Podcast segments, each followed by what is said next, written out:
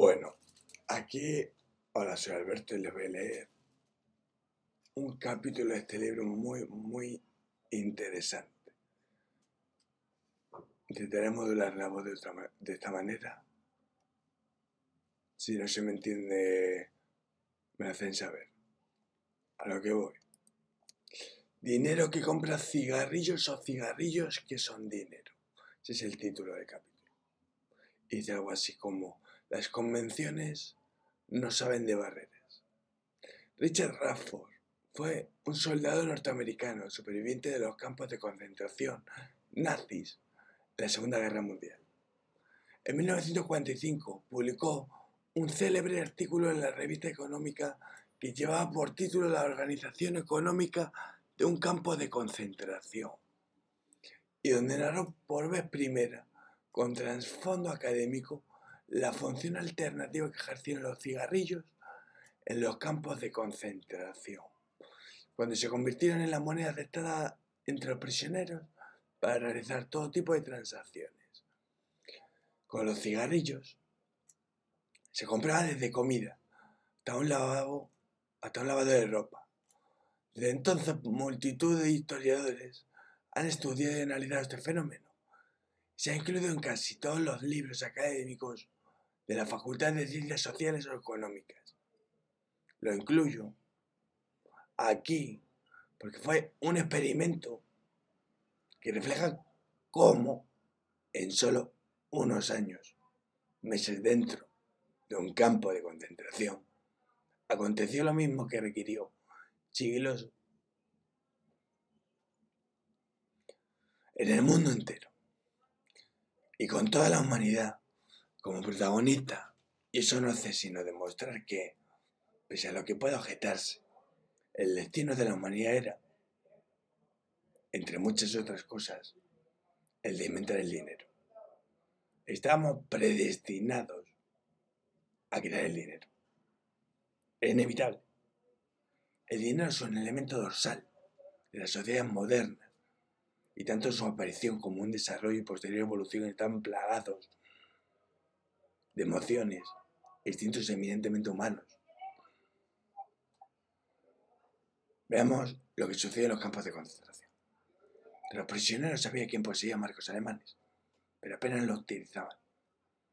Entre otros motivos porque no los aceptaban en la única cantina a la que los prisioneros tenían acceso. Primera lección. Una moneda solo tiene valor si todo el mundo la acepta. Y, especialmente, si la aceptan, quienes satisfacen nuestras necesidades más apremiantes. Poco importa que tenga muchos billetes si nadie los acepta. Sin embargo, el principal motivo por el cual los marcos alemanes se utilizaron como moneda fue que los prisioneros no podían regular la entrada de esa divisa en los barracones y, en cambio, sí que podían regular la entrada de cigarrillos. Lo normal es que si aumenta la población, el dinero en circulación aumente proporcionalmente. Conforme llegaran nuevos prisioneros de guerra, se habría necesitado más marcos para que población y masa monetaria aumentasen a la par.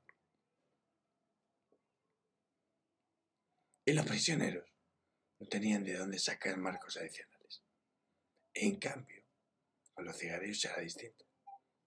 Al igual que en las España del siglo XVI aumentaba el oro en circulación cuando se traía de las Américas, e igual que hoy en día, un banco, un banco central puede imprimir billetes cuando se precisa. Los prisioneros también ven aumentar el tabaco en circulación a medida que llegaban nuevos prisioneros a los campos. Ese tabaco venía de fuera, porque los alemanes autorizaban que familiares y otros seres queridos enviaran paquetes de tabaco desde el exterior. Incluso desde, incluso desde los países enemigos. Esta función la realizaba la Cruz Roja, que, más allá de proveer de comida partes iguales entre los prisioneros, también repartía los envíos privados entre los que se hallaban además de ropa o artículos de aseo, cigarrillos. Digamos que la Cruz Roja era el banco central de cigarrillos de los campos de concentración nazis. En cualquier sociedad, el dinero puede ser cualquier cosa, pero esa cosa ha de cumplir tres requisitos sociales y psicológicos, los mismos que cumplieron el oro, la plata o el bronce para erigirse como medio de intercambio durante siglos. Ha de ser escasa, deseada, que nadie pueda crearla de la nada ni falsificarla. Y los cigarrillos cumplieron todas esas cualidades. Eran escasos, la gente los quería, se podían fabricar dentro del campo y tampoco se podían falsificar. Sencillamente, llegaban desde el exterior, sin previo aviso, e iban dirigidos a prisioneros concretos que no podían saberse quiénes iban a ser. Ante la Segunda Guerra Mundial, en cuanto alguien era capturado prisionero por los nazis y llegaba a un campo de concentración, enseguida se daba cuenta de que era posible cambiar cigarrillos por chocolate, para no latas de comida. Así que muy rápido aprendía que iba a ser fundamental tener cigarrillos para sobrevivir. Sin cigarrillos, era pobre. En un abrir y cerrar de ojos los cigarrillos crearon todo un mercado, con su oferta, su demanda, su sistema de precios. Algo que a duras penas habría sucedido que sin disponer informalmente de una forma de dinero. Nos lo narra el propio Richard Rafford. Hacia finales de mes, cuando llegamos a nuestro campo permanente, existía un mercado muy activo en todas las, en todas las mercancías y sus precios relativos eran bien conocidos y expresados no en términos unas de otras. No valoraban la carne en lata en términos de azúcar, sino en términos de cigarrillos. Cigarrillos se convirtió en patrón de valor.